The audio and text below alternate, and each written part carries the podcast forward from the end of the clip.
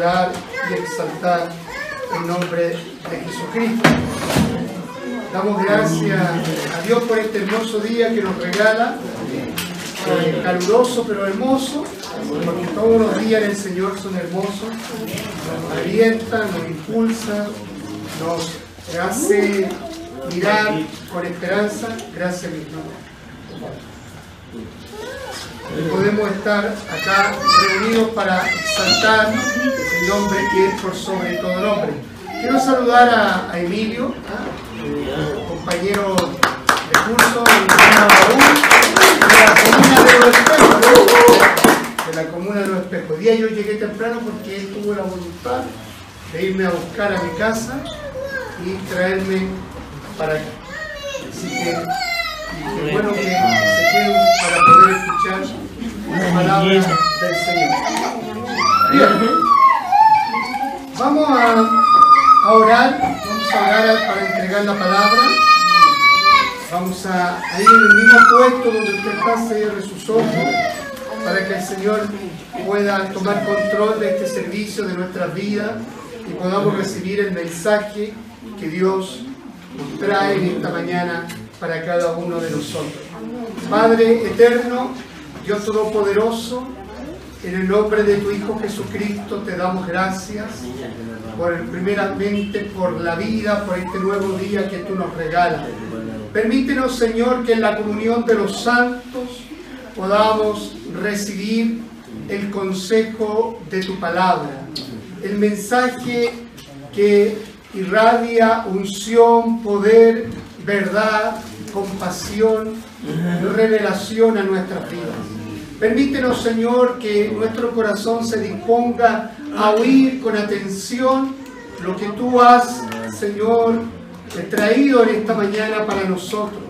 Permite que tu poder sobrenatural se establezca en este lugar a través de la persona del Espíritu Santo, ungiendo mis labios, llenándolo de gracia y sabiduría para expresar con claridad los términos de tu palabra.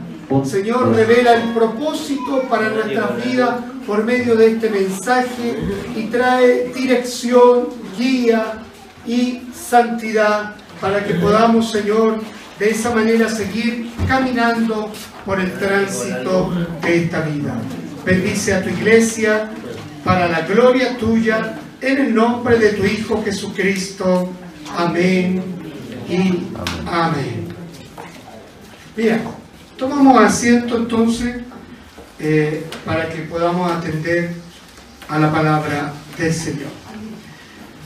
Éxito, ¿qué es éxito? ¿Qué es para usted la palabra éxito?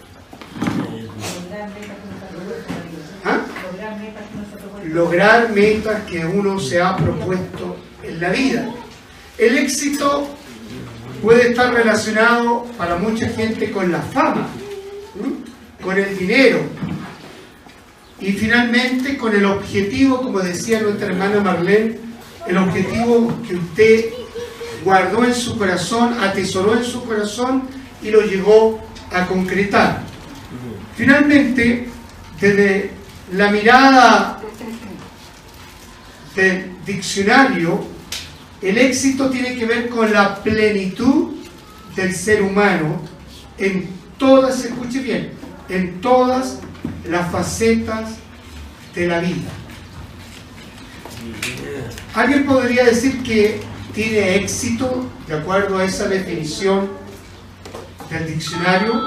Usted es pleno, plena en todas las facetas de su vida. ¿Ya? ¿Correcto? O sea, ante, ante la opinión de la mayoría, parece que no tenemos éxito. ¿Ven? Aquí hay dos o tres hermanos que dicen, sí, yo me siento bien, me siento completa, completo. Ahora, esa es una apreciación de uno, de uno mismo. ¿Ok? ¿Qué es lo que uno puede apreciar del otro? Si ahora yo le dijera, al hijo de mi hermana Ana, Francisco, ¿tú crees que tu madre es exitosa? Sí. Ya tenemos la apreciación de un integrante de su familia que dice, sí, mi mamá es exitosa. Si vamos un poco más lejos, a los hermanos sanguíneos de ella, no sé cuál sería la opinión, no lo tenemos aquí presente. Y podemos ir más lejos a los vecinos, ¿no es cierto? Y puedo ir más lejos a otras personas que la conocen a ella. La pregunta es, ¿qué opina Dios con respecto a nosotros? ¿Somos exitosos desde la mirada de Dios? Sí, amén. ¿Amén? ¿O no? Sí. Yo no lo quiero complicar en esta mañana, sino que la intención de esto es poder tener definido este concepto desde el punto de vista de nosotros. ¿ah? Porque es muy distinto al punto de vista del sistema. El sistema dice, ah, yo soy exitoso porque tengo dinero. O soy famoso. Aparezco en la tele, tengo entrevistas, tengo, ¿no es cierto?, qué sé yo, Twitter, una cantidad de seguidores en Twitter. Y por esa razón se considera exitoso. Pero qué tan lejano estamos ¿ah? de, de lo que realmente es el éxito. Nadie, escuche, nadie logra el éxito sin una palabra que tenemos que aprender también, sin sacrificio. Amén. Y esto es un tema general, un plano general para todas las personas. El éxito, cual sea, desde la mirada del sistema, desde la mirada como cristiano, de cualquier mirada, tiene que contener sacrificio. Nadie puede ser exitoso sin sacrificio. Y aparece una palabra que puede ser cuestionable, cuestionable porque podemos decir, pero si el sacrificio ya lo pagó Cristo en la cruz, ¿qué sacrificio tengo que hacer? Pero Pablo escribe en Romanos capítulo 12 que cuando nos presentemos ante Dios, presentemos nuestro cuerpo en sacrificio vivo. O sea, nuestra vida, si quiere lograr objetivos, ya sea naturales, seculares o espirituales, es fundamental que nos presentemos con nuestros cuerpos en sacrificio vivo. ¿Qué tengo que sacrificar? El cristiano, ¿qué tiene que sacrificar? Dígalo fuerte. ¿Y eso cuesta? Uh, cuesta mucho. Pero así está diseñado para que podamos comprobar, ¿no es cierto?, la buena voluntad de Dios. Ahora, el éxito es el resultado de decisiones correctas en el tiempo correcto. Lo vuelvo a repetir. El éxito es el resultado de decisiones correctas en el tiempo correcto. Hay gente que toma buenas decisiones, pero el problema está, el tiempo no fue el correcto. Y por lo tanto no tiene un resultado. Otros viven el tiempo correcto, pero toman una mala decisión.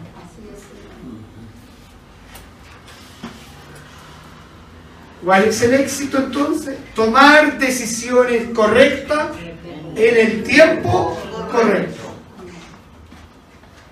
Y para eso tengo que aprender a tener, a comprender el panorama completo de dónde estoy caminando. Para que usted vea el panorama completo, tiene que estar en una posición distinta.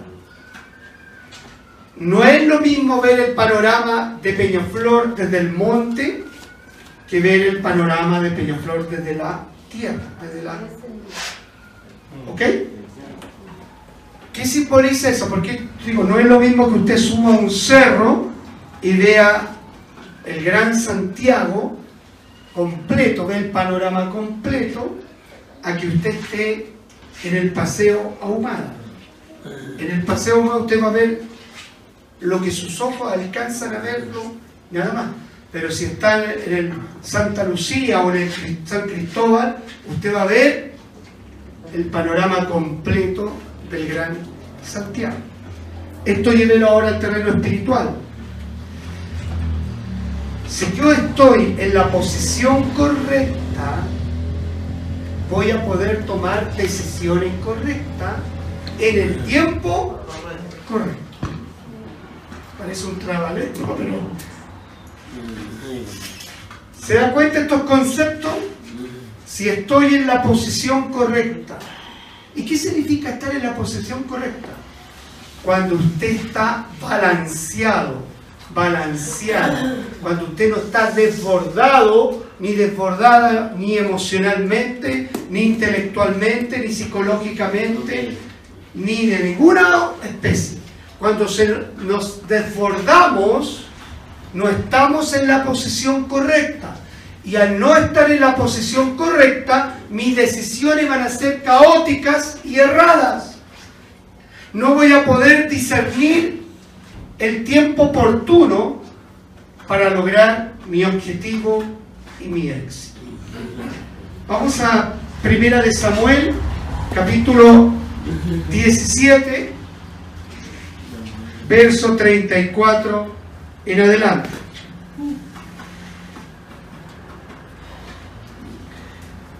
El éxito entonces no es producto de la casualidad. ¿Ok?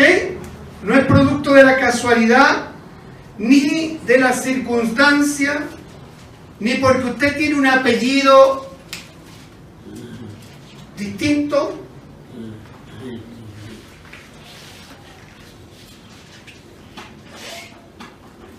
No tiene que ver con el sexo, ni la religión, ni de lo que usted piensa. El éxito tiene que ver como una consecuencia de la decisión y el tiempo que usted toma para definir lo que va a hacer frente a una circunstancia de la vida. Si usted y yo no tomamos una decisión que haga un giro completo de lo que hoy día usted o yo estoy viviendo, usted va a seguir en la misma posición que estaba. Ahí está la palabra. Esto está en un contexto cuando David va a enfrentar a un gigante Ustedes ya conocen quién era, cuál era el gigante.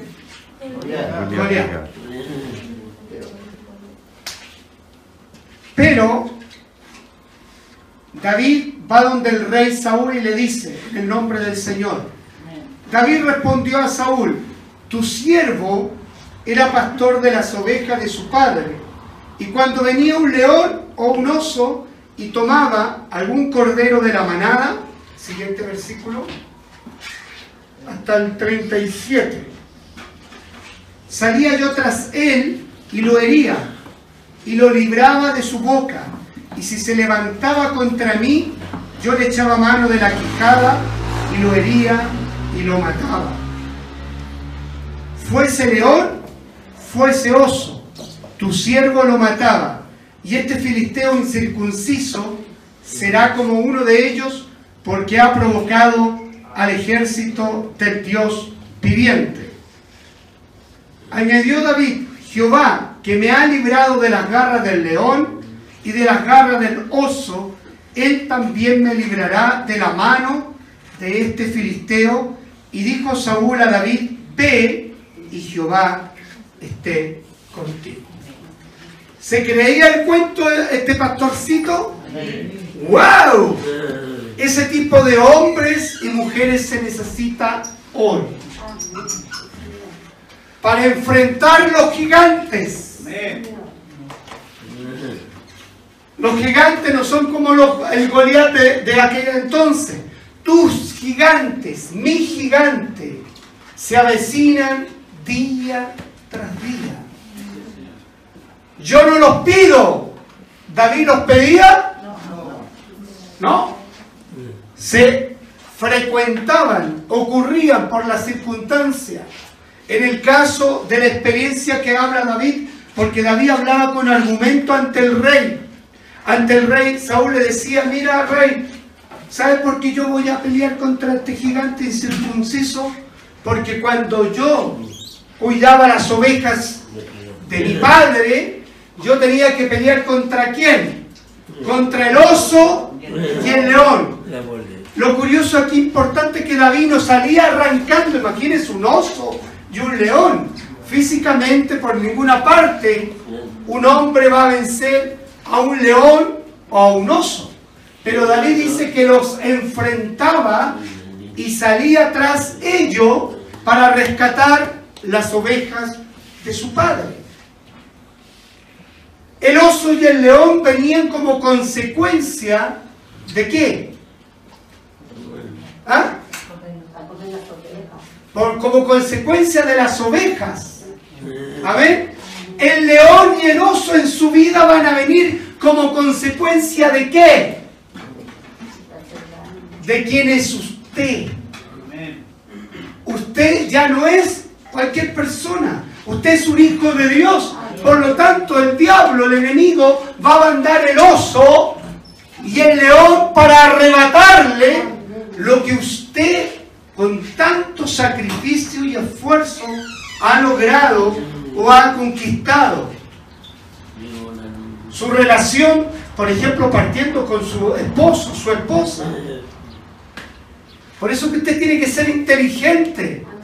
Usted tiene que prever antes que el, el oso y el león arrebate lo que usted ha construido con sueño y esperanza en el Señor.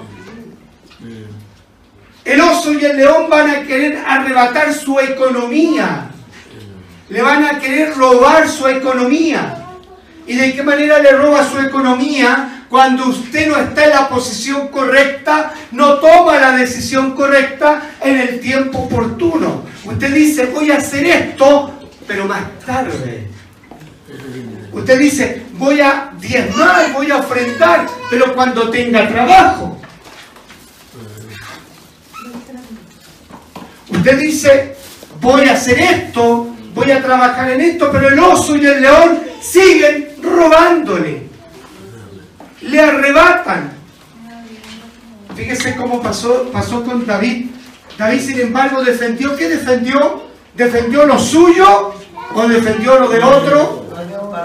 Lo defendió lo de su padre. Nosotros tenemos que defender también lo que es de nuestro padre. A ver. Y aquí voy a entrar en un tema, no es que yo quiera. Nosotros tenemos que cambiar lo que hoy día miran de nosotros. Tenemos que aprender a honrar, dignificar el nombre de nuestro Padre, pero también tenemos que honrar y dignificar la iglesia, que es la novia del Cordero. ¿Y de qué manera nosotros honramos y dignificamos el ministerio y al Padre cuando nos conducimos bajo los principios del reino? El otro día decíamos que había que meter a toda la familia bajo la cobertura de Dios. El hombre, la cabeza tenía que meter eso bajo la cobertura de Dios. Hoy día, el hombre, el David, quien quiera que sea que esté aquí, el David, tiene que luchar, tiene que enfrentar, escuche bien, sus dolores, sus sufrimientos. Nadie puede liderar a otra persona si no primero se autolidera. ¿Escuchó esto? Nadie puede liderar a alguien si ese alguien no está sujeto a Dios. Si yo no estuviera sujeto a Dios, yo no podría liderarlo a usted. Pero yo me tengo que sujetar al principio de Dios. a los principios del reino para que poder con autoridad liderarlo a usted. Bien, todos tenemos la oportunidad de ser exitosos. ¿Por qué unos lo son y otros no lo son? Responda. Actitud. ¿Ah? Pero ahora tómelo de lo que yo estoy hablando. Si usted estuvo atento, si usted estuvo atento a lo que yo comencé a decir. No estamos ni en el lugar, ni en el momento, ni en la dirección correcta. Exactamente. Usted tiene que aprender a aplicar la palabra. Gracias, mi hermana Dorca.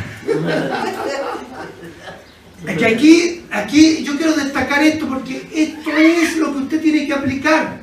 ¿Por qué yo no soy exitoso? Porque usted no progresa, porque usted está estancada y estancado, es porque no está en la posición correcta ni en la decisión correcta. Al no estar en la posición correcta, no puedo tomar decisiones correctas. Y al no tener una decisión correcta, no tengo idea cuál es el tiempo correcto. Amén. David estaba en el lugar correcto. Sí. Amén. David, ¿dónde estaba? Cuidando las ovejas. Pero otra persona podría estar pajaroneando, diciendo, ah, voy a dejar las ovejas ahí y yo me voy a otra cosa. ¿A dónde estaba David? Lo que se le encargó. ¿Y qué se le encargó a David? Lo más vil y menospreciado de la época. Porque pastorear era lo peor de la época. El top ten de la época era ser soldado. Estar en el frente de batalla. Amén.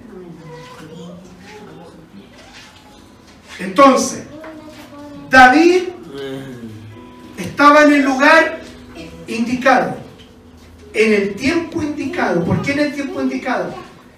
No permitió que ninguna oveja muriera. Y hay otra cosa, que cuando venía el león y el oso y agarraba a una, ¿qué hacía David? Los enfrentaba y los perseguía. ¿Cuántos de nosotros en vez de enfrentar los problemas los evadimos? En vez de ponerle atajo a lo que usted tiene, el conflicto que usted tiene, eso que va, usted no sabe qué va a pasar, si lo dice o no lo dice, usted enfrente a su león y a su oso. No arranque. El gran problema de la sociedad nuestra es que seguimos con el problema. ¿Cuánta gente sigue con el mismo problema? ¿Ah? Con el mismo problema, lleva años la misma, el mismo cuento, uh, el mismo- la misma historia. ¿Amén? Y eso es- tiene que ver con que usted no toma una decisión. ¿Por qué no toma una decisión? Porque tiene miedo de la decisión que pueda tomar. Porque usted dice y piensa, esto puede ser trágico, puede tomar una mala decisión. Pero si usted está en la posición correcta, obedeciendo a Dios, ¿qué va a hacer? Va a tomar una decisión conforme al principio de Dios. Y al tomar esa decisión, va, tras eso hay un resultado. ¿Podrá haber un resultado bueno o malo? Depende.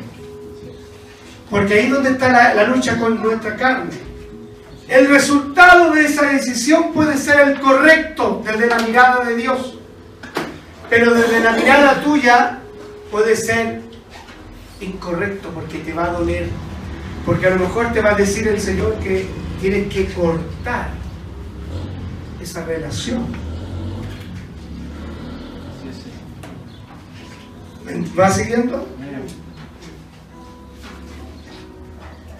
Y nosotros tenemos esta gran dificultad. ¿Sabe por qué? Porque sufrimos. Sin embargo, El sacrificio, escuche, el sacrificio lo puede llevar al éxito.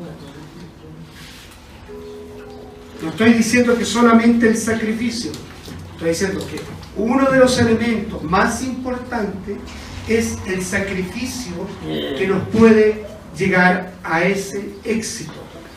La palabra sacrificio es esfuerzo, acción, trabajo que una persona se impone a sí misma por conseguir o merecer algo.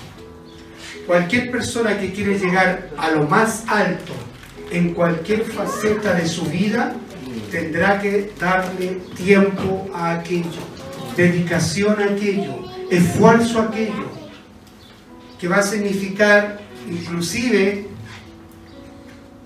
postergar a su propia familia mientras haga eso hasta que venga el fruto. Aquí está la pregunta. Porque a veces nosotros, ¿cómo entendemos? ¿Qué es lo que es mejor? Que mi esposo trabaje 24/7 y el resultado de eso va a ser una economía buena o como consecuencia de que mi esposo trabajó 24/7, al poco tiempo yo tengo destruido el hogar. ¿Qué sopesa usted? ¿Qué es lo correcto? Porque usted está en una disyuntiva. Quiero progresar, quiero tener mi casa, quiero tener mis vehículos, quiero tener... Y, la esposa, gloria a Dios, porque también quiere. Y los hijos también. Y es legítimo. Pero el esposo sale, paga un precio, llega a la casa y ya la esposa es otra mujer. La familia paga un precio. Sí, pero el esposo también paga un precio. Todos pagan un precio.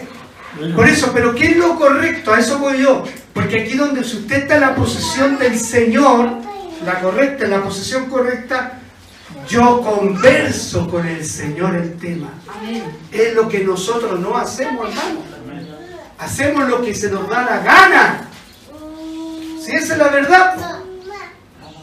Lo último que hacemos y cuando queremos conversar con Dios, ya es demasiado tarde porque ya habíamos tomado todas las decisiones y nos damos cuenta que estamos metidos en el problema y ahí sí, ay, necesito Señor, ayúdame, sálvame.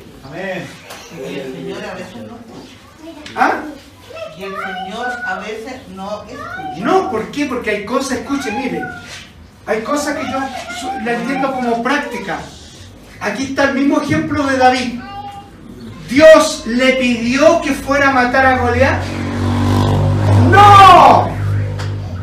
Hay cosas que tú vas a tener que hacer y hay otras cosas que el Señor te va a indicar que tengas que hacer.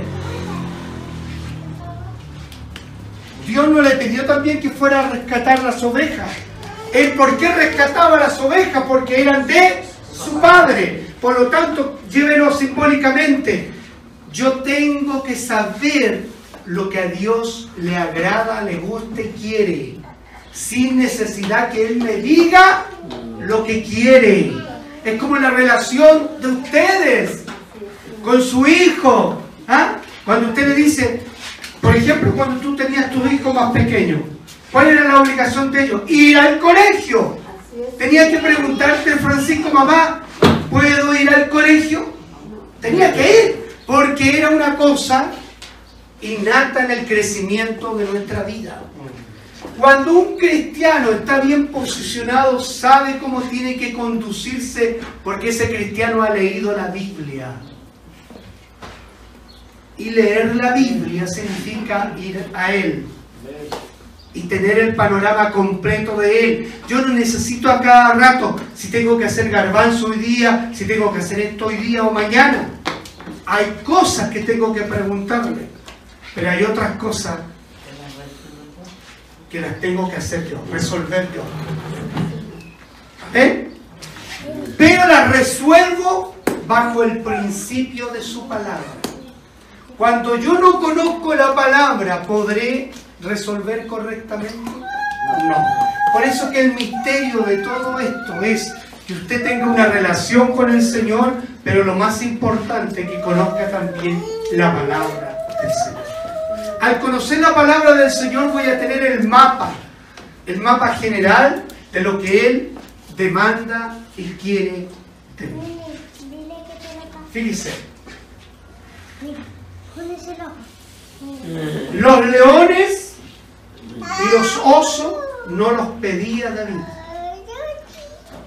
pero venían como una consecuencia de las ovejas. Vamos a poner que los osos y los leones son sus procesos. ¿Ok? Vamos a hacer una comparación entre el oso, el león, con los procesos que llegan a nuestra vida. Hay procesos que nosotros los llamamos. ¿Ok? ¿Y por qué los llamamos? Porque tomamos malas decisiones en la vida. Usted se mete en problemas y viene el proceso a su vida porque usted cometió una mala decisión, tomó una mala decisión. Eso se lo llamo yo, yo estoy llamando al león. ¿Quién es el responsable? Yo. Pero hay otros procesos, aunque usted no lo esté llamando, usted puede estar haciendo todo correcto, pero igual vienen. Y vienen para llevarlo a otro nivel. Eso fue lo que le ocurrió a David. David tuvo que enfrentar osos y leones porque Dios tenía destinado un gigante en el futuro. ¿Me va siguiendo? Los osos y los leones que usted enfrenta hoy día lo están preparando a usted, lo están capacitando a usted para que el día futuro luche con gigantes. Y escuche la palabra, luche. No se rinda antes que vea el gigante. David era pequeño. David no tenía, no sabía usar un arma. Pero miren lo que dice, si lo podemos colocar nuevamente. ¿Qué pasó? Ah, ya. Pero miren lo que dice la palabra del Señor. David tenía un argumento con Saúl. ¿Cuál era el argumento? Yo voy a pelear con el gigante, rey Saúl, porque antes peleé contra oso y leones y estoy preparado y capacitado. Pero hay algo más interesante. Aleluya. El 36 y 37. Añade David el 37. Jehová, él reconoce que Dios, su Dios, lo libró de las garras del león y del oso. Y si Dios lo libró en el pasado de las garras del león y del oso, ¿lo podrá librar, librar del gigante? Y eso no ha pasado con usted, pero nos falta fe. Si Dios hizo algo con usted en algún momento de su vida, ¿por qué no lo puede hacer ahora?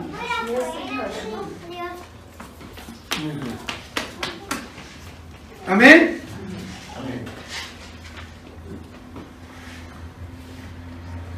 Nosotros no hemos pedido los leones y los osos. Pero escuchen lo que voy a decir, grábeselo en su corazón. Lo necesitamos. Usted quería decir que desaparezcan los leones y los osos en mi vida, todo mi... ¡No! No van a desaparecer de tu vida y de mi vida. Van a seguir apareciendo para fortalecerte, para que tomes la actitud correcta, para que no sigas arrinconado y arrinconada ahí, sufriendo, llorando, lastimosamente que te está yendo mal. Hay gente que pasa toda su vida sufriendo, pero no toma la actitud de enfrentar su sufrimiento y convertirlo en una bendición.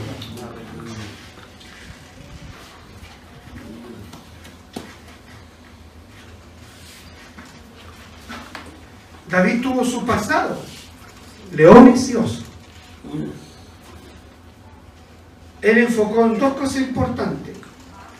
Lo que Dios hizo en el pasado a través de una experiencia que él vivió. Por eso que son importantes los procesos. Los procesos que tú vives, que yo vivo, lo que hoy día tú estás viviendo te sirven para mi futuro. Si yo resuelvo correctamente el conflicto, pero si no resuelvo el conflicto, voy a estar toda la vida marcando el paso. Voy a rajuñar mi futuro. Lo va a rajuñar, pero no lo va a alcanzar. ¿Y por qué no lo va a alcanzar? Porque usted no sabe enfrentar su presente. Y arranca. Arranca. Hay muchas formas de arrancar. ¿Hay alguien aquí que está pidiendo que vengan los problemas? ¿Y los problemas vienen o no? Igual. ¿Se da cuenta? Y hay un ejemplo claro. Usted está tranquilito, tranquilita, que se dio todo bien, y de pronto, un problema. Yo no sé cuál es su momento de esa reacción. Llora, se queja, pelea, discute con su esposo, pero en ningún momento toma la actitud correcta. Mire todo lo que pasa.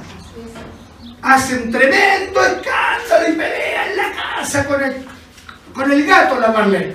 ¿Eh?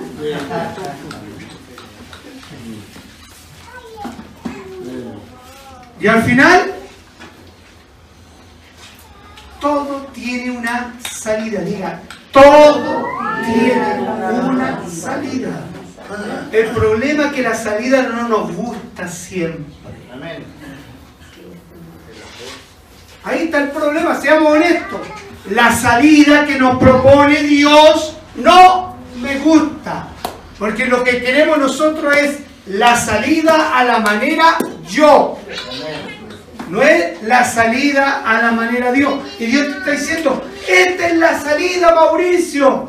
Y yo digo, no, yo no quiero eso. Y me quedo con a la manera mía. Y paso toda la vida así, toda la vida así. Pasan los años, pasa el tiempo y nos vemos ver en 40 años más y sigue usted viviendo lo mismo. Lo mismo, lo mismo. Mientras otros están disfrutando su futuro y su crecimiento. Cuando dije yo que tenemos que aprender a unificar, usted y yo sabemos que el nombre del Señor ha sido blasfemado y el nombre de la iglesia igual por causa de líderes y de hermanos. Si usted quiere honrar a Dios, queremos honrar a Dios y cambiar la visión de la sociedad con respecto a la iglesia, tenemos que cambiar de actitud. Y tenemos que empezar a hacer cosas que sean distintas.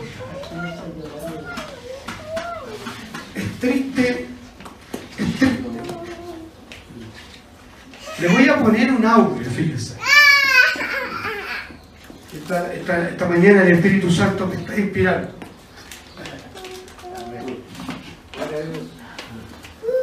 Ayer yo tuve un casamiento.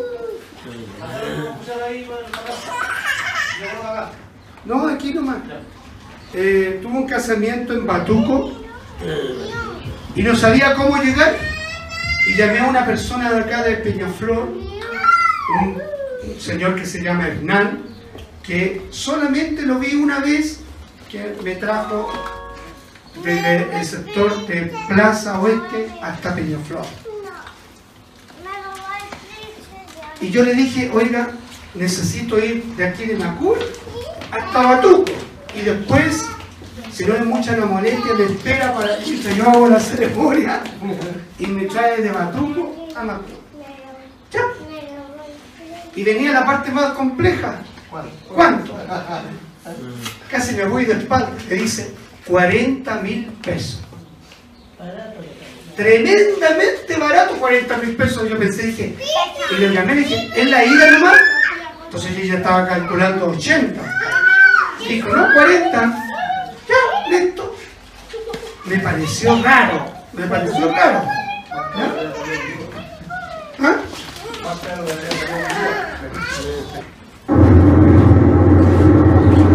Oiga, estimado, oiga, le quería dar la gracia, le quería dar la gracia más allá de la carrera y todo, por su buena voluntad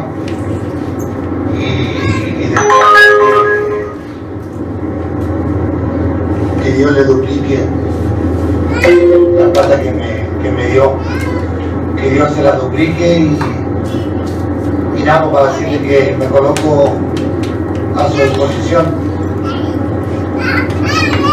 Muchas gracias, bendiciones, bendiciones. No sé si me entiende.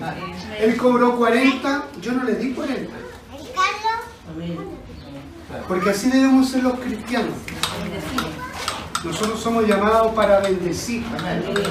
Él no es cristiano. Y miren lo que dice al final. Bendición. Entonces, hermanos, nosotros tenemos que empezar a tener una mentalidad diferente en la vida. Aprender, aprender que fuimos llamados para heredar una bendición, la de Abraham.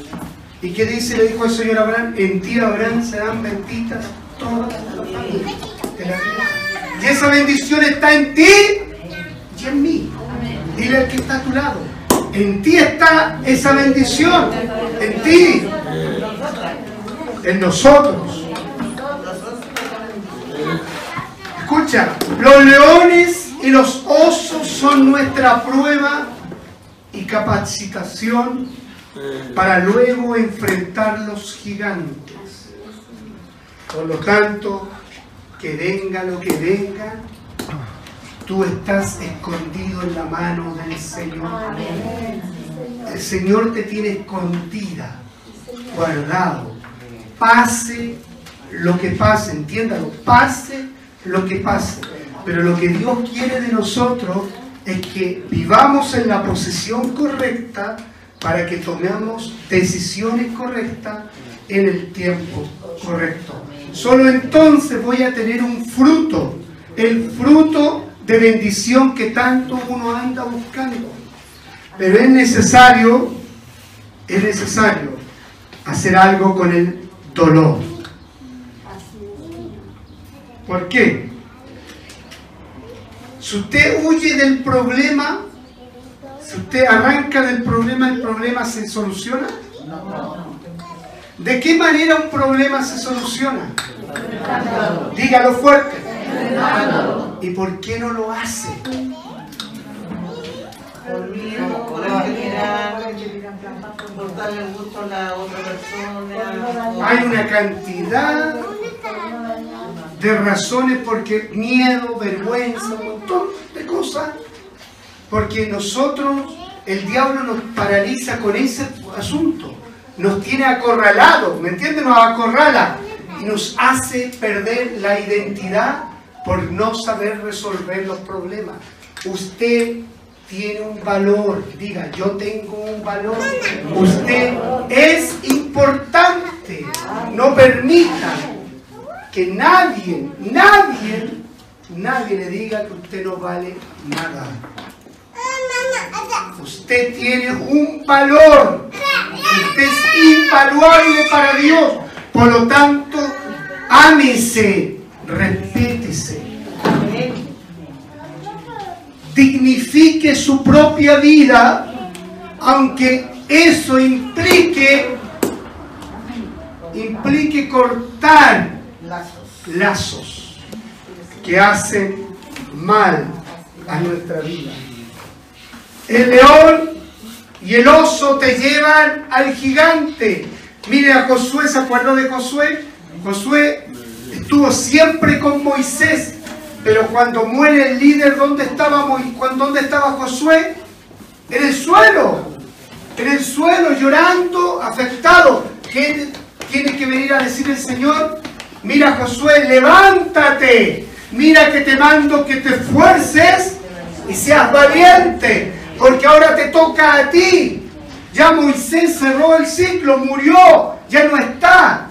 Él estaba siempre bajo el alero de Moisés. Josué siempre estuvo bajo el alero. Esto también ocurre con nosotros. Nosotros a veces estamos bajo el alero de la mamá, del papá, de alguien.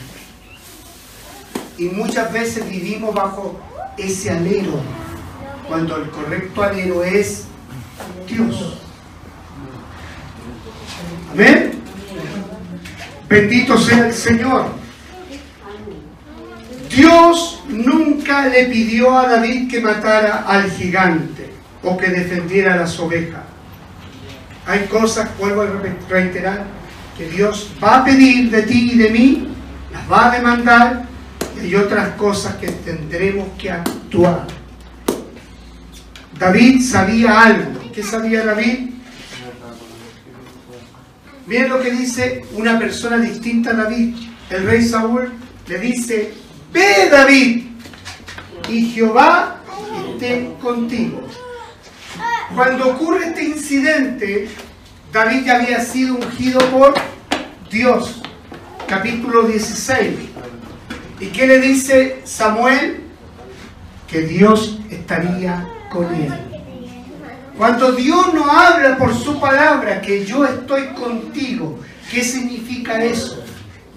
Lo que estoy diciendo, que Dios está contigo. Y si Dios está contigo, ¿quién contra ti? Aleluya, ¿quién contra ti si Dios está contigo? Falta fe, nuevamente la fe. Amén. Porque tenemos que abrazar esas promesas, tengo que atesorar esas palabras para poder conducirme correctamente. Aleluya. Hay gente que nos enfrenta a los gigantes y los retos de su vida porque piensan y dicen, Dios no me habló, no me dijo nada, no me lo ha pedido. Pero hay cosas que son de perogrullo. Y lo voy a decir tal cual son. Si hay un matrimonio que tiene problemas, usted no puede decir eso. Que Dios no le ha pedido resolver su problema. Usted tiene que dialogar con su esposa, con su esposo. No puede pasar ni un minuto en el cual lleguen al punto del conflicto. Y a la luz de la palabra, resolver ese conflicto. No sea dura ni duro con su esposa o esposo, porque a veces los esposos son más duros que con los hermanos. A veces, cuando el problema, el conflicto es de otro, el esposo y la esposa con esa persona actúa como un siervo de Dios y una sierva de Dios.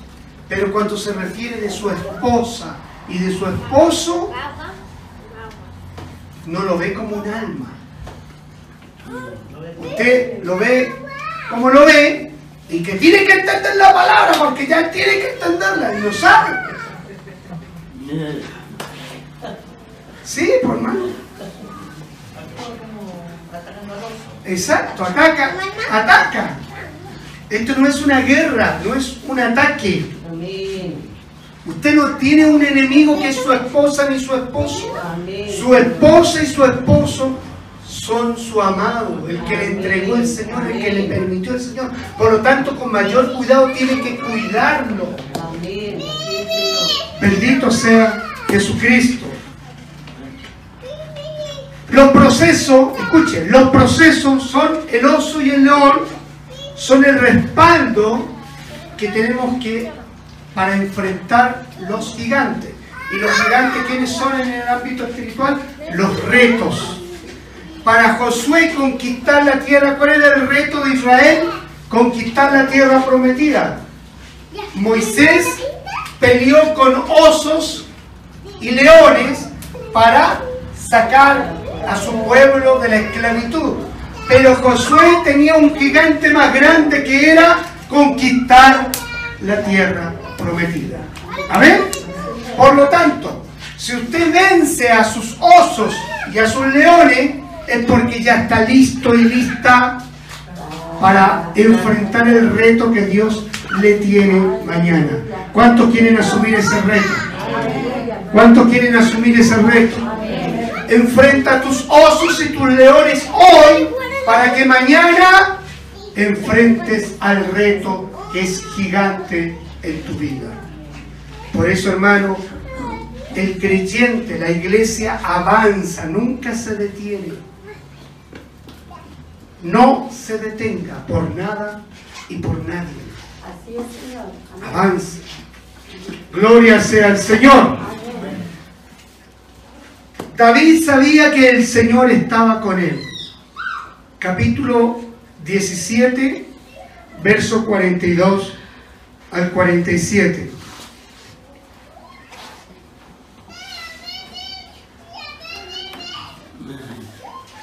Y cuando el filisteo miró y vio a David, mire, el gigante lo tuvo. ¿A cuánto no han, no han visto así? No han mirado huevo. A mí me han mirado huevo todo esto. Ah, Pero se sa- después viene la sorpresa, por eso que hay que ser cuidadoso. Gloria a Dios. ¿Ah? Lo que era inútil, escuche, lo que no servía, lo que me- se miraba mal, Dios lo honra y lo glorifica para bendecirlo. Porque era un muchacho. A David, el gigante miraba a David, un chiquillo, un debilucho. Y era rubio. ¿ah? Por ahí atrás. Y de hermoso parecer. ¿ah? Y dijo el filisteo a David, ¿soy yo perro para que vengas a mí con palos? Y maldijo a David por sus dioses. Dijo luego el filisteo a David, ven a mí y daré tu carne a las aves del cielo y a las bestias del campo. Entonces dijo David al filisteo, ¿tú vienes a mí con espada y lanza y jabalina? Aquí está, mas yo vengo a ti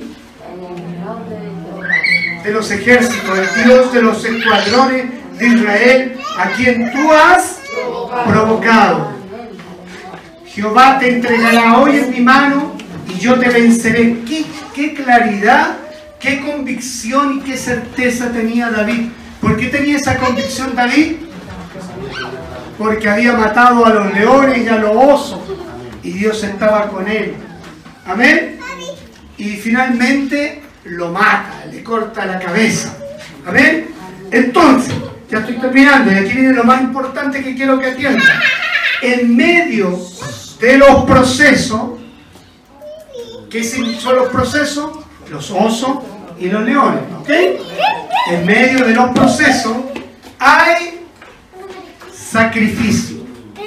¿Cuál era el sacrificio de David con los osos y los leones?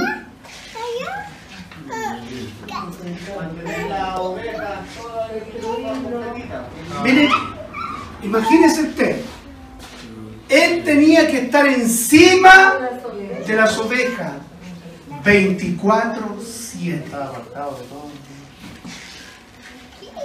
Porque imagínense, se descuida, se descuida, el, el león agarra una ovejita y se la come y se la lleva. Por lo tanto, él estaba atento gran parte del día. Y eso, dígame, ¿es un sacrificio? Sí. Así como el esposo tiene que ser cuidadoso con su esposa. ¿Ah? Y la esposa cuidadoso con su esposo. Amén. Ir un paso adelante. En el buen sentido, escúchenme, no me malinterpreten. En el buen sentido de la palabra, ir un paso adelante. Prever, prever. Amén. Prever. Entonces, en medio de los procesos hay sacrificios. Y esos sacrificios dan como resultado un fruto. ¿Cuál era el fruto que dio como resultado? No perdió ni una oveja. Amén. Ni una oveja la perdió. ¿Ok? Entonces, aplíquelo a su vida. en medio del proceso que está viviendo, que yo no lo conozco, que Dios lo conoce y usted lo conoce, haga un sacrificio para que tenga un fruto. La pregunta es, ¿qué sacrificio tengo que hacer? Ese es el punto que el Espíritu Santo le tiene que mostrar y guiar. Si usted realmente quiere salir, quiere salir del problema, usted puede hacer dos cosas. Doblar sus rodillas y orar para que Dios le muestre el sacrificio. Dos, leer la palabra referente a lo que tiene que hacer con respecto a su proceso. Y tres, preguntarle a este humilde servidor. Porque yo le voy a dar el consejo, no mi consejo, el consejo apegado a la palabra. Amén. Usted puede ir a la planta del Señor para que el propio Dios se lo revele, ir a la palabra para buscar la respuesta, o, ¿no es cierto?, donde el pastor. Entonces, sin embargo, cuando usted esté haciendo el sacrificio, usted tiene que lidiar con una palabra que no nos gusta. El dolor.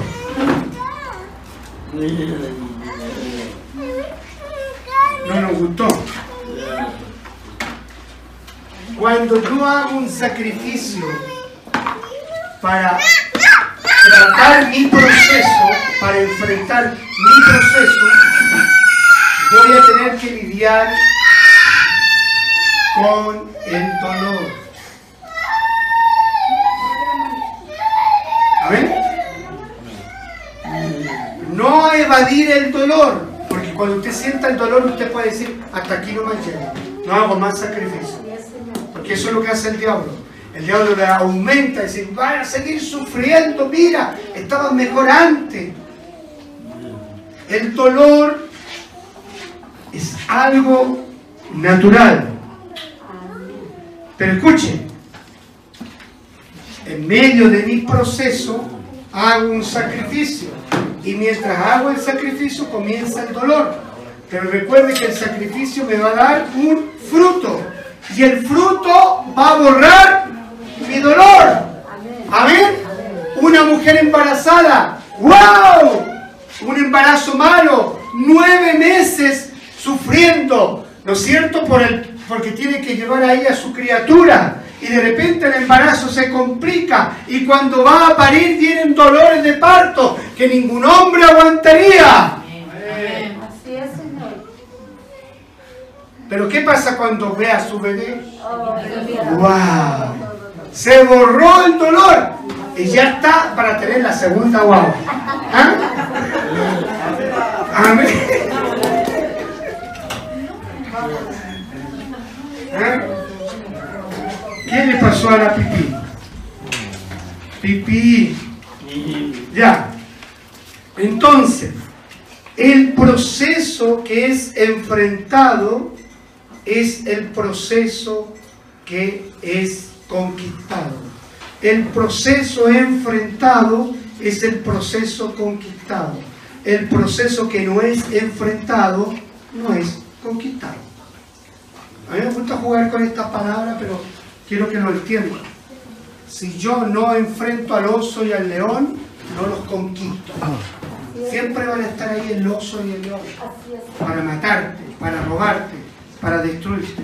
Pero si los enfrento, los conquisto. ¿Y por qué lo voy a conquistar? ¿Porque soy fuerte? No, débil soy, pero el fuerte es el que está dentro de mí. Amén.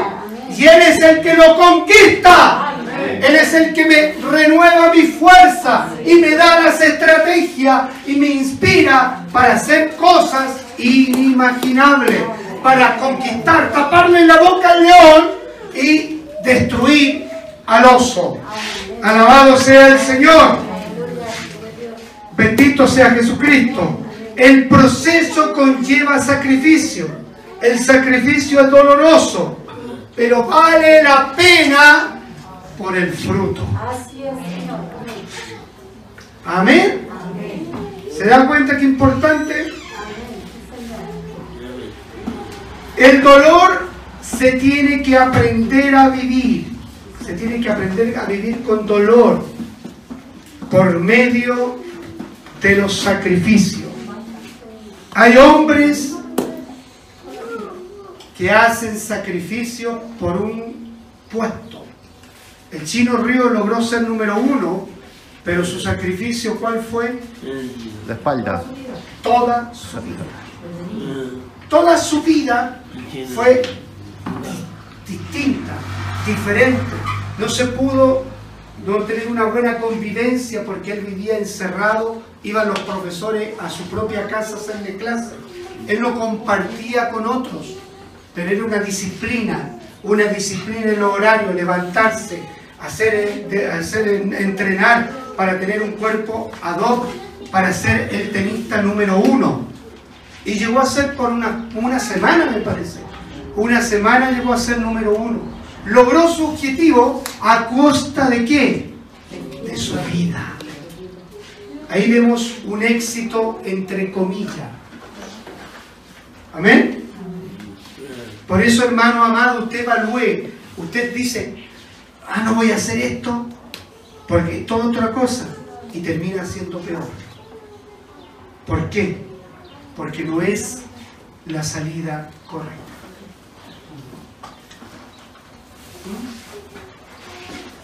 El Señor entiende. ¿Se fija que uno dice? El Señor me entiende. Hay gente que, por ejemplo, nunca se han ordenado, han vivido, han convivido nunca se han ordenado en el Señor porque dice, el Señor ya sabe cuándo lo vamos a hacer. Y pasan los años, pasan los años y siguen viviendo sin la bendición de Dios. Hay otros que mantienen conductas, patrones de siempre, las mismas conductas. Lo único que son cristianos el día domingo, pero siguen el día lunes, martes, miércoles, jueves, viernes, con las mismas conductas de antes. Entonces, no han conquistado sus osos ni sus leones. Menos podrán asumir un reto que Dios tenga en el futuro, porque si no son capaces de conquistar sus osos y los leones, jamás podrán derrotar al gigante. ¿Ok? El sacrificio, escuche, no es para sufrir. Guarde esto, el sacrificio no es para sufrir, es para surgir. Amén. Pero sin que ese sacrificio desbalance el resto. Usted no puede sacrificarse, sacrificar su matrimonio por unos cuantos pesos. Por ejemplo, acá mi hermano. ¿Ah? Lo mismo por acá. A lo mejor tienen un proyecto en común, pero el secreto está por otro lado. Y ustedes lo conocen. Y no lo han hecho. Cuando hagan, cada uno hagamos lo que tenemos que hacer, lo realmente delante del Señor, vamos a ver el secreto hecho realidad, la bendición. Amén. Mire, yo estoy cada vez siendo un poquito más directo porque llegó la hora de empezar a cambiarnos, empezar a tomar determinaciones, porque el proyecto que tiene Misionero del Amor es grande y hay responsabilidad. Después lo va a escuchar nuestro hermano Francisco hacia dónde queremos apuntar. Entonces nosotros no podemos tener algo grande siendo chicos. No sé si me siguen. Usted no puede ponerse un traje grande si usted... Lo que le pasó a David, David necesitó su propia forma, su traje. El traje que le pasó Saúl no servía. Le quedaba grande. Estaba, estaba todo incómodo. Entonces, como iglesia, nosotros vamos a un camino, a una conquista. ¿Ok? A una conquista. Pero no podemos conquistar con el pensamiento enano que tenemos del conocimiento del Evangelio. ¿No es cierto, Trini? sí, ¿ve? ella dice sí. Aleluya. Bendito sea el Señor. Amén. El sacrificio no es para sufrir, sino para surgir, aunque se tenga dolor. El dolor que hoy día estamos pasando por causa de mi proceso va a provocar algo. ¿Qué va a provocar? Un sacrificio. Eso debería provocar un sacrificio para que dé su fruto. Si usted me pregunta cuál es el sacrificio mío, suyo, lo tenemos, ¿no? ¿Lo tienen claro? Algunos lo tienen claro. Todo dolor. Mire, yo aprendí cuando eh, el Señor me ministró con esta palabra, aprendí que el dolor es un aliado mío y no un enemigo mío. Porque lo que me provoca dolor me hace crecer. O usted cuando tiene un dolor físico se queda aguantando. ¿A dónde va? A urgencia. Amén. ¿Y qué le dice el médico? Sabe, por ejemplo, supongamos que tenga un problema que tenga que ver con la alimentación. Y le dice a usted, el médico, usted va a tener que hacer un sacrificio. Y usted dice, "Médico, ¿cuál es el sacrificio? Dejar de comer comidas le hacen mal. Y justo las que le hacen mal son las más ricas. ¿Cuál es el sacrificio? Dejar de comer lo que me gusta. ¿Por qué usted fue allá? Porque tuvo un dolor. ¿El dolor es beneficioso? Sí. Lo lleva a tener una vida sana. Como me pasó a mí. Yo no tenía dolor, era pretencioso nomás. Estaba rojo como tomate, no me dolía nada. Pero no me gustaba el rojo, el rojizo. ¿Y qué me llevó? A un al, cambio de hábito de alimento. Dejar de tomar la Coca-Cola, tomar pura agüita, qué sé yo, y verduras y ciertos alimentos que me ayudan. Pero trajo su beneficio hasta más encachado. pues.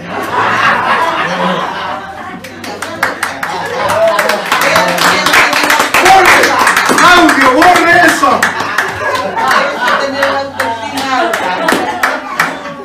Ahora está como bastón. Eso. Y no sabe nada con el terno que andaba ayer.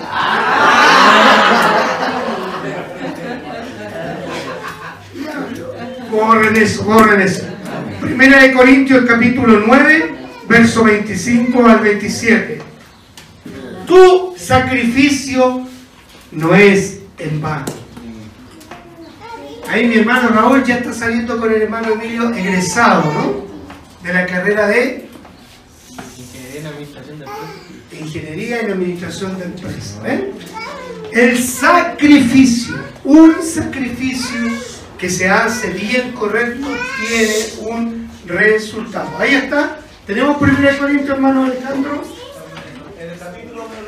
Capítulo 9, verso 25 al 27.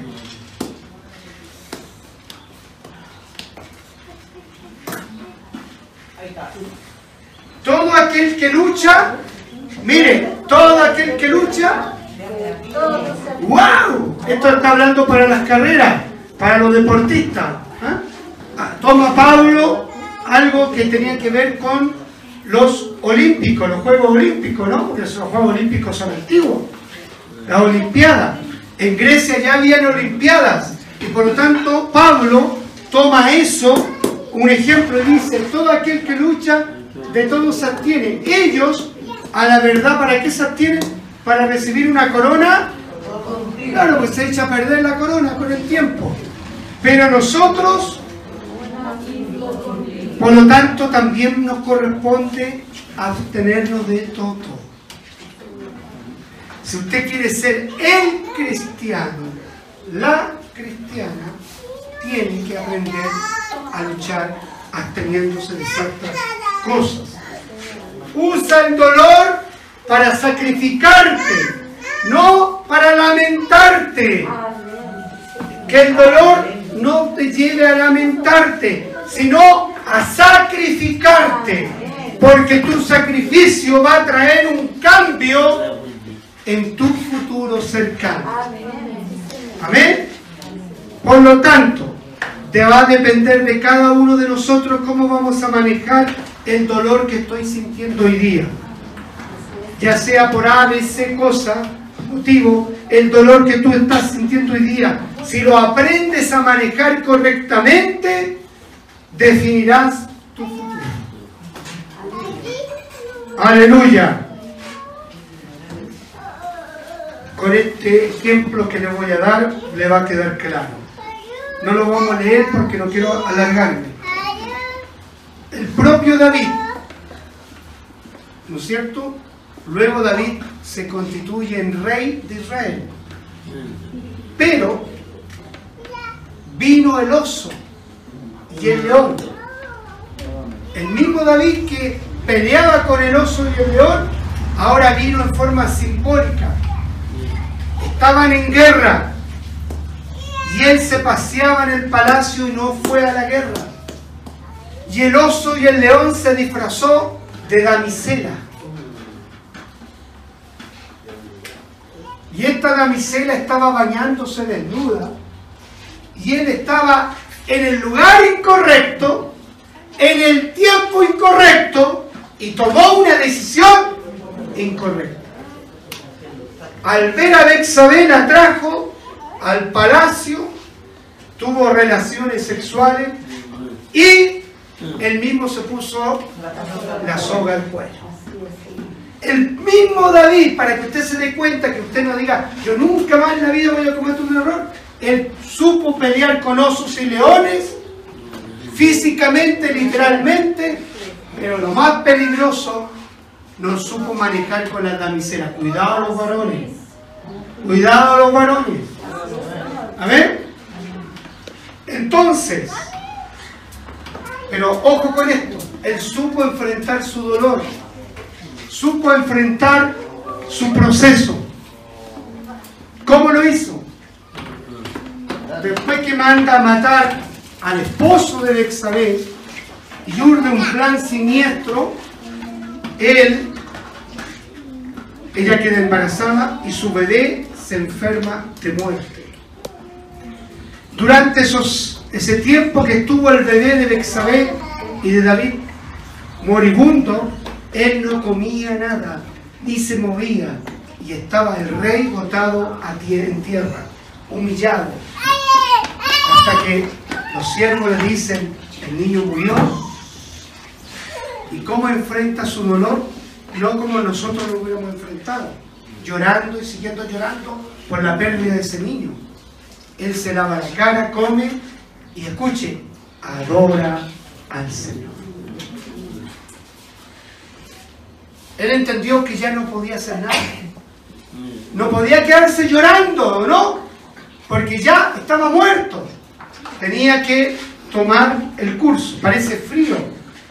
Parece que no tenía sentimiento. No, tenía sentimiento David. Pero tenía claro algo. Que en medio de la prueba hay que alabar a Dios. Así es, Señor. ¿Cuánto le gusta esa alabanza? Alaba. Alaba en medio del proceso. En medio de tu proceso. En medio cuando tú estás sufriendo, cuando tu espíritu, tu alma, tu carne sufre, abre tu boca y alaba al Señor. David adoró. Dice que entró a la presencia del Señor y, y adoró. Escuche, el dolor borra nuestros sueños. El dolor ataca nuestra esperanza. Y el dolor aún afecta nuestra identidad. Después conversan, mi hermano. Después en la casa y conversan. ¿Qué hizo David? Adoró y continuó hasta que vendría el fruto. ¿Cuál fue el fruto? ¿Cuál fue el fruto después? Salomón. Aleluya. ¿Se da cuenta qué importante? Entonces, quiero concluir. Si tú estás en la posición correcta, punto uno, vas a tomar decisiones correctas en el tiempo oportuno. Pero si es lo contrario, es la oportunidad que tú tengas para enfrentar tu proceso. Enfréntalo. Enfréntalo como un hombre y una mujer de Dios. Dios te va a dar claridad, te va a dar certeza y te va a respaldar. Aunque tu carne sufra, aunque nuestra carne sufra por un momento o por un tiempo, para que entonces yo vea el fruto en mi vida. Ahora sacrifícate y cambiemos nuestro estilo de vida. Pónganse de pie.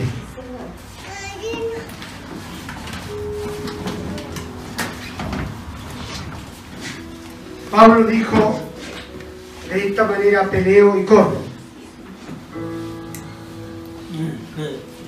No me acuerdo gente.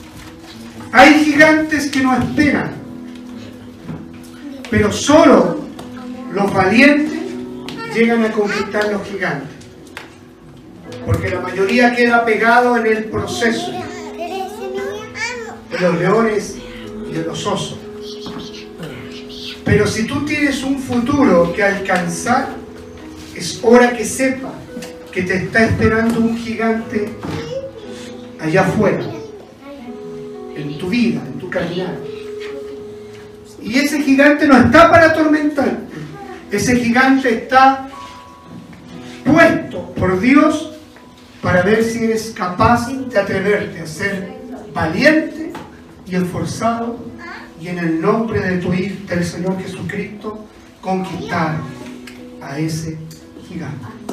Padre eterno, Dios Todopoderoso, te ruego que a través de la persona del Espíritu Santo tú anides la porción de tu palabra en lo que tu pueblo pudo comprender y entender. Para que, Señor, cada uno de los que estamos aquí podamos acceder a otro nivel en nuestra vida, a poder disfrutar la bendición y el gozo de la creación de lo que tú nos has dado. Porque todas las cosas que tú creaste son hermosas, son bellas y hermosas para que la criatura disfrute de la creación. Por eso yo te ruego que tu iglesia pueda entender en el Espíritu lo que necesitamos hacer con nuestras vidas. Y de esa manera, Señor, seremos un olor fragante a la comunidad que nos rodea, a la sociedad en la cual estamos insertos. Ayúdanos a vivir de una forma distinta, diferente, no religiosa, sino una vida espiritual que tenga relación con tu propósito y con tu voluntad.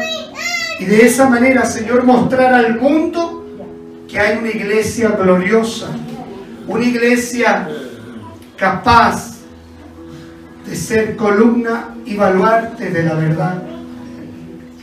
Ayúdanos, Señor. El proceso que estoy viviendo, que estamos viviendo, pueda ser conquistado, enfrentado y solucionado con las decisiones correctas que debo hacer, sin temblar mi mano, sin mirar para atrás, sin dobleces. Y de esa manera, Señor, tomar el curso del destino que tú tienes para mi vida.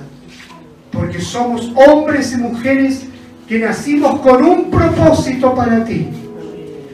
Y si queremos ver ese propósito en nuestras vidas, tenemos que seguir avanzando hasta llegar a conquistarlo. Y de esa manera, Dios mío, una vez conquistado, disfrutar de la plenitud del éxito que tú tienes reservado para cada uno de nosotros. Bendice a tu iglesia. Bendice a niños, jóvenes, adultos que están acá, con sueños y esperanza, con expectativa, pero también con conflictos, con frustraciones, desoluciones, desesperanza. Señor, visita cada corazón, animando, dando valor y esperanza para que de esta manera puedan enfrentar sus osos y sus leones en el nombre de Jesús. Amén y amén. Abraza al que está a su lado, bendígale, anímele para la gloria del Señor. Que el Señor lleve a esta bendición.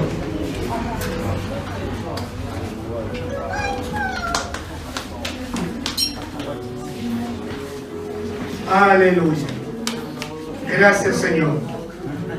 En ese mismo espíritu vamos a cenar, vamos a participar de la cena del Señor en esta mañana. Mi hermano Osvaldo, mi hermana Marley, por favor.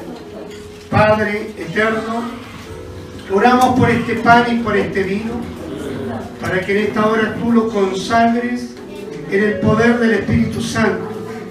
Y estos elementos que vamos a consumir como símbolo de tu cuerpo, de tu carne y de tu sangre, sean recordatorios del sacrificio que tú hiciste por nosotros. Señor, si no fuera por ti, hubiéramos estado consumidos. Gracias, papito, por tu amor y tu fidelidad para con nosotros. Nos bendecimos en el nombre de Cristo Jesús. Amén y amén.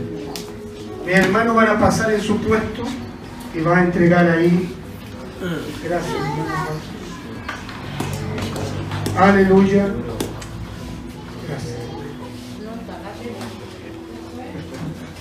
Santo es tu nombre.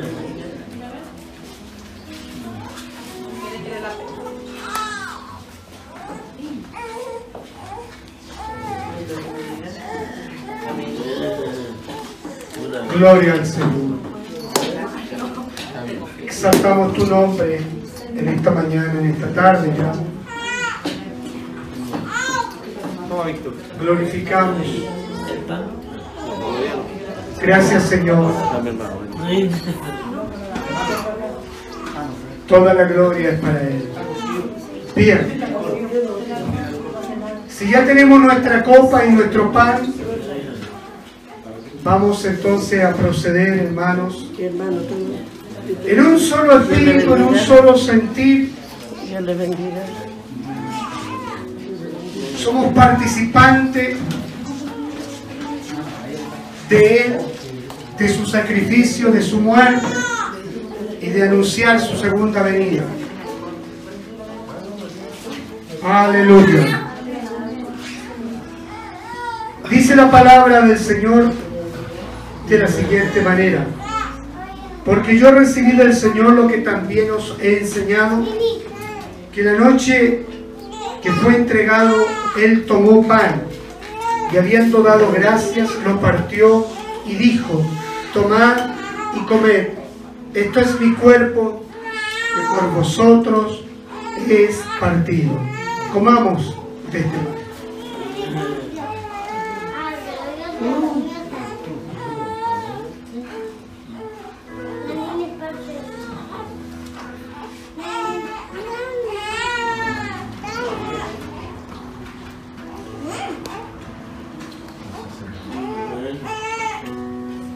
Gloria a Dios. Gracias Jesucristo. Te amamos.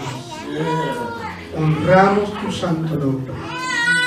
Asimismo, tomó también la copa después de haber cenado diciendo, esta copa es el nuevo pacto en mi sangre. Haced esto todas las veces que comieres este pan y bebieres esta copa, la muerte del Señor anunciar hasta que Él venga. Bebamos hermano. Aleluya.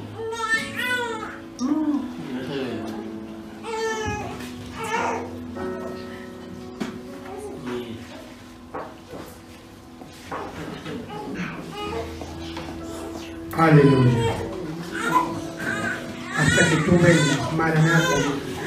Ven Cristo por tu pueblo, por tu iglesia. Anhelamos ardientemente tu venida. Gracias, Señor. Gracias por este momento especial, por este momento glorioso. Tú me siento, hermano.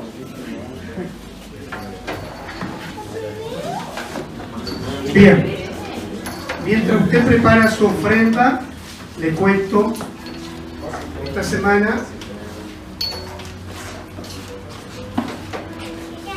ya terminamos los discipulados, pero sí estamos atendiendo algunas personas todavía. Esas personas van a estar durante el tiempo con nosotros. Eh, vamos a estar trabajando durante el verano. Seguramente se van a ir añadiendo otras personas más.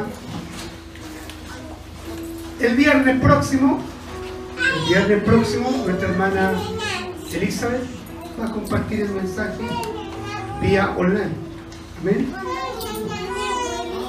Dios es bueno. Dios es bueno. Amén. Y el resto vaya preparándose las hermanas y los hermanos ¿eh? para trabajar durante el verano, como somos menos, vamos a bajar, ahí vamos a empezar a dar oportunidades también. El próximo domingo 12, 12 tenemos servicio a la mañana, a las 11. Eso solo aviso.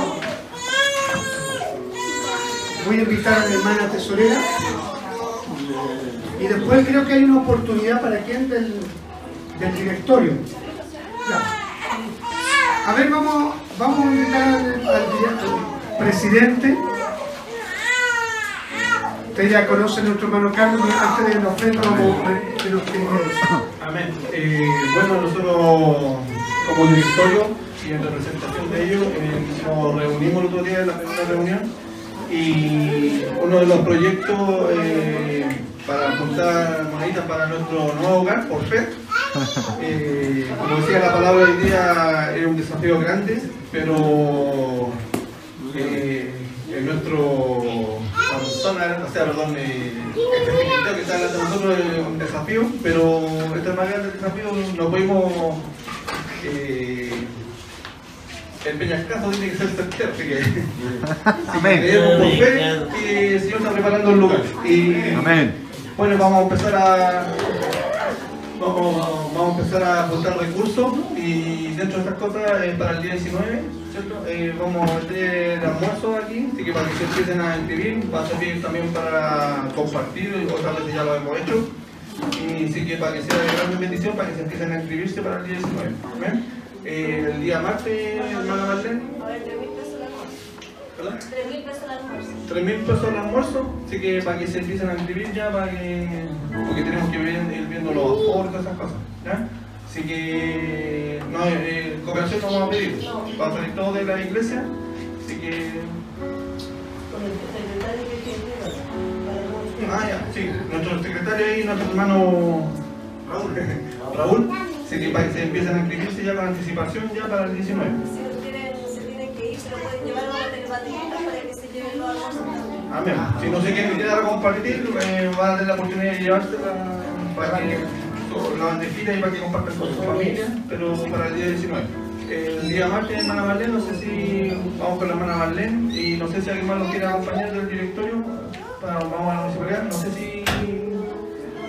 ¿No quiere decir para, que más o menos explique lo que sucedió? No, mejor que allá primero. Sí, ya, bueno, ahí eh, vamos, vamos a reunir con la hermana Marlene, si alguien más del directorio quiere ir. Eh, vamos a una reunión que tenemos con la municipalidad, así que cuando tengamos noticias les vamos a informar a, la, comunidad para que esté al tanto de lo que está sucediendo. ¿eh? Eh, la ofrenda, estamos contando recursos para los niños, para la Navidad, como todos los años lo hacemos, así que el tarrito, que ustedes ven ahí, para que cooperen como siempre lo hacemos, este, año solamente lo vamos a hacer para los niños de la iglesia. ¿Amén? La misericordia. Sí. Acordarse que cada primer domingo Santa Cena y Misericordia. ¿Ya? Bien, ahora invitamos entonces a la tesorera para que estemos orando por el servicio de la oferta. ¿Ah?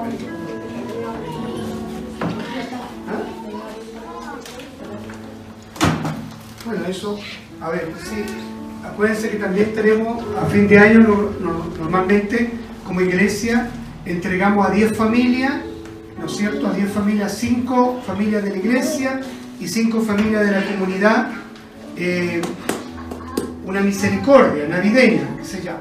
Entonces yo le quiero recordar, para que no se confunda con tantas cosas, usted puede ofrendar para la iglesia, para los niños, y o también puede hacerlo si usted quiere, uno le dice aquí cuando pase, esto es para la misericordia, para Navidad. Amén. Eso va a ir directamente para la familia bendecida con un paquete navideño, tanto de la comunidad como de la iglesia. ¿Ok? O sea, haga la diferencia. Si no se la puede traer hoy día, puede traer ese recurso y pasárselo a la tesorera. O, o depositarlo O depositarlo a la cuenta. Amén. Bien, oramos. Padre amado, Señor, te damos gracias en esta hora, Señor. Gracias por este día que tú nos regalas, Señor. Gracias por tu palabra, bendita, Señor. Te pedimos en esta hora que bendigas la, la ofrenda, Señor. Que bendigas y multipliques cada peso que llega de aquí, Señor. Para seguir trabajando siempre en tu obra, Dios mío. Y seguir siendo de bendición para los demás, Padre amado. Te damos gracias, te honramos en esta hora, en el nombre de Jesús. Amén, amén. Amén. Cantamos y pasamos a ofrendar con alegría y con gozo. Gloria al Señor, Dios bendiga al dador alegre. Invitamos a la hermana Marlene Morel, el hermano Osvaldo Campo, el hermano Raúl Carreño y la familia Cereceda Monte Negro. Puedo bendecir a nuestros hermanos. Extienda usted también acá la mano acá adelante para que sean bendecidos estos hermanos. Padre eterno, Dios Todopoderoso, te damos gracias por la vida de tus hijos que conforme a tu palabra y en obediencia de ella han presentado los diezmos al alfolí. Te ruego, Señor, por sus fuentes de trabajo donde se genera este recurso. Prospérale, bendícele de una manera sobreabundante. Que puedan ver, Señor, tu mano participando en aquello y de esa manera puedan seguir honrando y glorificando tu nombre para la gloria del Padre, para la gloria del Hijo y del Espíritu Santo. Y la iglesia dice, amén y amén. Toda la familia, ¿ven? Bien. Ya nos estamos retirando. El Francisco, rápidamente, lo de, por lo menos dar la noticia a futuro. Venga. ¿Y qué es lo que vamos a hacer? Porque ahí tome asiento antes de, de ir un cortito esto, pero es importante. Hermanos, buenas tardes, que Dios les bendiga. Eh, no sé si ustedes se han dado cuenta del mover del Espíritu Santo. No sé si se han dado cuenta que los mensajes que ha dado en los últimos dos meses han sido mensajes de restauración, han sido mensajes de levantamiento, de fortalecimiento, y es porque finalmente si nosotros llevábamos tantos años, y lo hablo desde mi punto de vista, siendo eh, hijos de Dios de una forma pasiva, eh, cristianos de escritorio, cristianos de silla, eso va a cambiar de aquí en adelante. Amén. Eh, Diga amén. Sí, es que cuesta, sí, eso yo, yo lo entiendo, cuesta, porque uno, en la comodidad y traspasarle la responsabilidad a otro es súper sencillo. Y por eso, si usted se da cuenta, todos los mensajes eh, que hemos tenido en estos últimos dos meses son mensajes que están promoviendo el movimiento del cuerpo, de la iglesia. Por ejemplo, eh, la preparación a través de los procesos, que fue una prédica que fue hace como un mes atrás, se ve reflejada lo que está ocurriendo en el mensaje del día de hoy. Los viernes de enseñanza, si usted se, da- se va dando cuenta, también son mensajes que van relacionados a todo lo que estamos viendo los días domingos. O sea, la hermana Marley dio una enseñanza con respecto a Deuteronomio, el hermano Carlos también de ampliar eh, lo que eran nuestras tiendas y la confianza en el Señor. a lo que voy y lo que quiero señalar es que no solamente tenemos que seguir orando por nuestro pastor y por la directiva, en el cual nosotros hemos depositado nuestra confianza y la responsabilidad, sino que ahora también tenemos que seguir orando por la congregación. Porque eh, el movimiento que está teniendo el Espíritu Santo sobre esta congregación está siendo cada vez más fuerte. Ya sabemos que tenemos podcast y eh, para el que no sabe, le explico ahora, porque eso también fue una irresponsabilidad mía. No todos saben lo que es un podcast. Hay distintas aplicaciones para escuchar música, de todo tipo y de todo género. Estas mismas aplicaciones también permiten que hoy en día podamos escuchar eh, algo como especie de programas radiales. ¿ya? Esos son los podcasts. Y estamos en todas las plataformas. Si usted ocupa iPhone, Android, Windows, Linux, da igual, va a estar en todas las plataformas. ¿ya? Todos los mensajes de los cultos del día domingo están todos arriba. Los mensajes de los viernes de enseñanza están todos arriba. Y porque yo me doy cuenta que estamos teniendo un movimiento fuerte, porque nos están escuchando de Estados Unidos, de México, Colombia, Ecuador, no solamente de acá de Chile, de Argentina también, ¿ya? de Canadá. Y el- lo que le quiero compartir el día de hoy es que también el Espíritu Santo me movió a que finalmente nosotros ya pudiéramos tener nuestra primera radio online. Amén. ¿Ya? Amén, Dios. ¿Y a qué voy con esto? Que el Espíritu Santo le va a empezar a revelar al pastor quiénes van a ser los hermanos que van a tener esta tremenda responsabilidad, porque yo estoy simplemente construyendo esto, levantando esto. Yo aquí no, nada, o sea, yo voy a armar, pero el Espíritu Santo va a colocar aquí a las personas que van a ser los responsables de entregar las enseñanzas, de mantener los programas radiales, de enseñarle al pueblo las cosas que el Espíritu realmente quiere. Así que, por lo tanto, por eso si usted se da cuenta, los mensajes que estamos teniendo y la prédica que hoy día tuvimos de empezar a, a- a- a destruir ¿cierto? A, a estos osos, a estos leones, va para allá. Si usted, por ejemplo, es una persona introvertida, que le cuesta explayarse, ese va a ser su primer lobo, oso, león que va a tener que empezar a combatir. Si usted le tiene miedo a una cámara, ahí eso lo va a ser lo primero. Si usted nunca se ha enfrentado a un micrófono, ahí va a ser su primera batalla a vencer y de a poco, porque esto es una plataforma y quizás Dios usted el día de mañana qué otra cosa, qué otra área lo va a colocar o lo va a utilizar. Amén. Así que el Espíritu Santo le va a empezar a revelar al pastor quiénes van a ser las personas que van a ser ocupadas para estos ministerios. Así que eso por mi parte, que Dios les bendiga. Damos hermanos, por- Y todo algo importante, una dedicación, porque la idea es tener un- una radio 24-7, imagínense. 24-7, escuchar música, usted va- puede estar, a lo mejor no, porque esto se puede, puede programar, parece. Sí. ¿Sí? Y yo ya tengo el primer programa, almorzando con las dorcas. primer nombre ahí, la hermana madre y la, y la Anita. ¿ah? Así que ahí a trabajar, ¿ah? A dar comida del cielo, comida del cielo. ¿ah? Ahí el que quiera, porque también es importante, vamos a ir trabajando también en eso, porque yo sé que cuesta, pero hay que atreverse a creerle al Señor. Forma de expandir el reino de Dios hay muchas.